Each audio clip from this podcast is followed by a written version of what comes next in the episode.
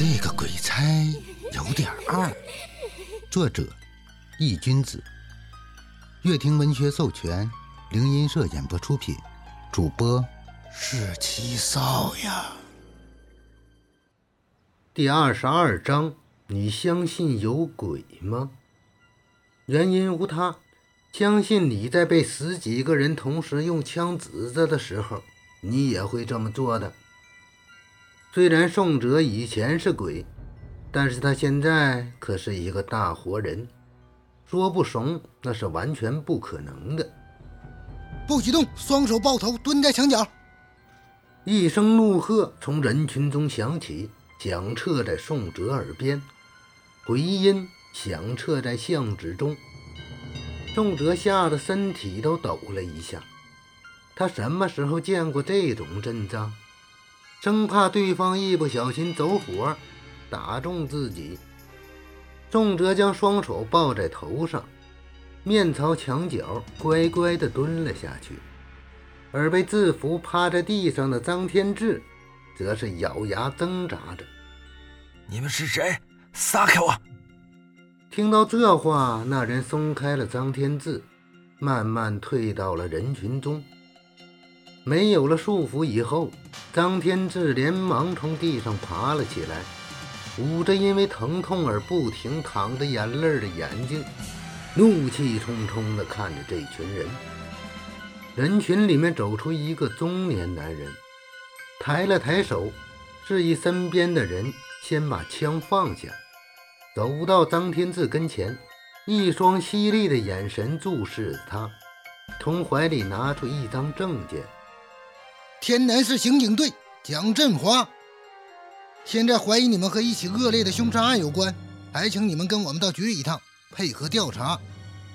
说着，从腰间拿出挂着的手铐，就要铐在张天志的手上。张天志眉头一皱，往后退了两步，避开蒋振华手中拿着的手铐，将蹲在墙角的宋哲给拉了起来，声音有些低沉，面无畏惧地看着他。凭什么抓我们？我听不懂你在说什么。我们只是路过的路人。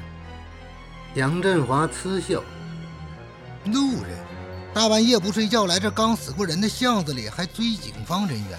你问我凭什么？”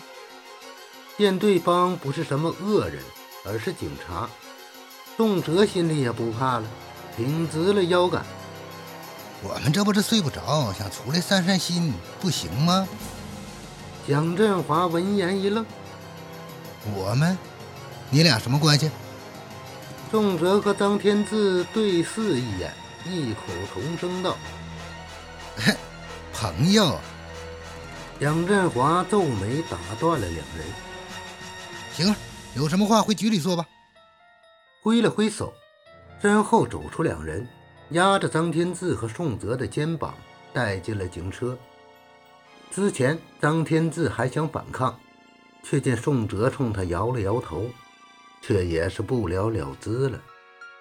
一路上警车风驰电掣，警笛声响彻在城市的上空，惊起了不少人开灯拉窗，看看是哪个倒霉蛋犯了事儿又被抓了。来到警局，宋张二人被搜了身，身上带着的东西。全都被搜了去。接着，两人分别被带到了不同的审讯室。铁门对面是一男一女两个警察，拿着本子在记录着什么。其中一个男警将台灯照在宋哲的脸上，姓名。看着自亮的灯光，宋哲不由得抬手挡住了脸庞，抿了抿嘴，没有接话。这莫名其妙的被抓进来，宋哲心里很是恼火。那名男警眉头一皱，继续问：“性别？”宋哲将脸扭到一旁，不去看他。旁边那名女警看到男警询问无果，泼辣的脾气促使他直接怒了，怒眉皱起，一巴掌拍在桌子上，发出一声巨响。问你话呢，聋了是不是？那名男警也是附和道：“请你配合。”宋哲撇了撇嘴：“我又没犯什么错，凭什么抓我？”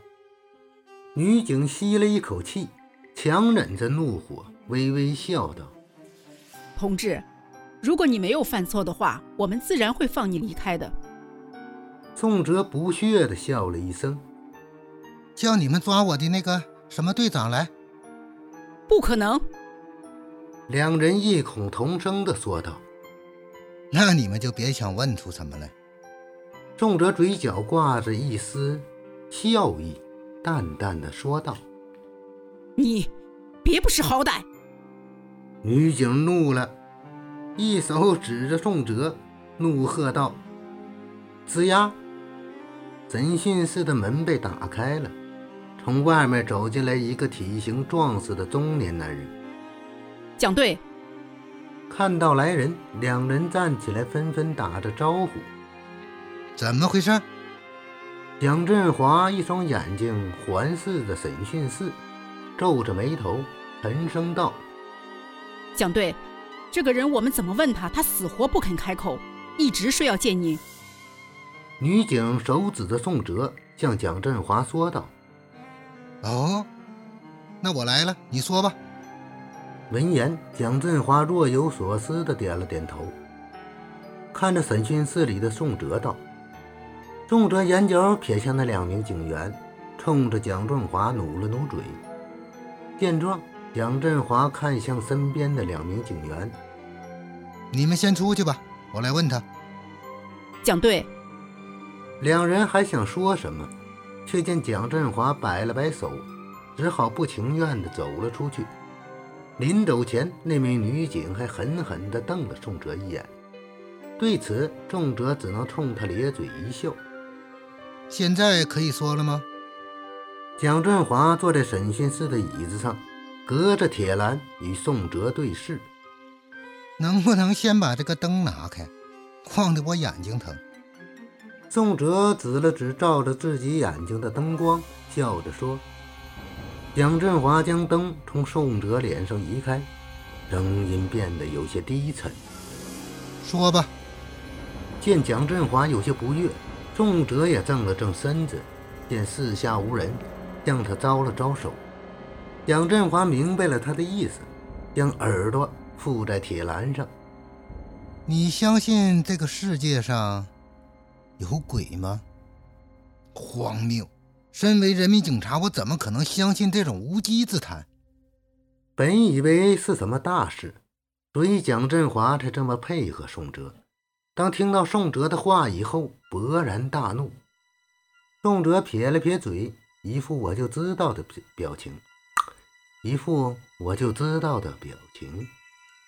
信不信随你。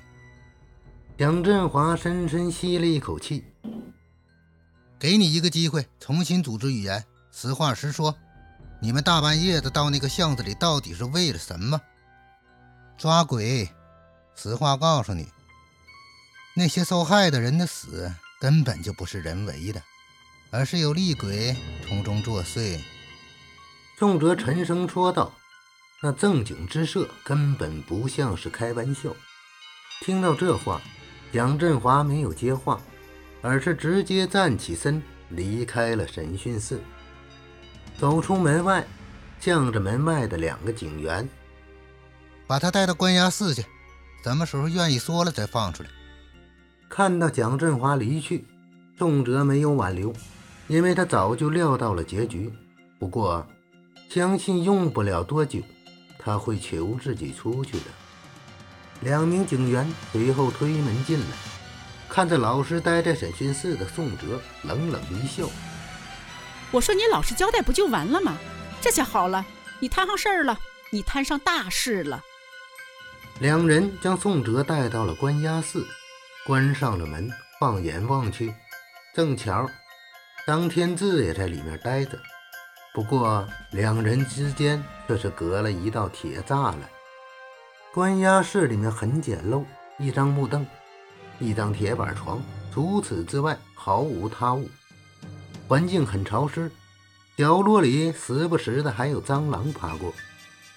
宋哲坐在凳子上，看了一眼隔壁的张天志，却发现对方也在看自己，并且还时不时的冲自己傻笑两下。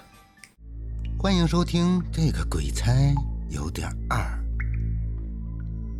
本章已播讲完毕，感谢您的收听。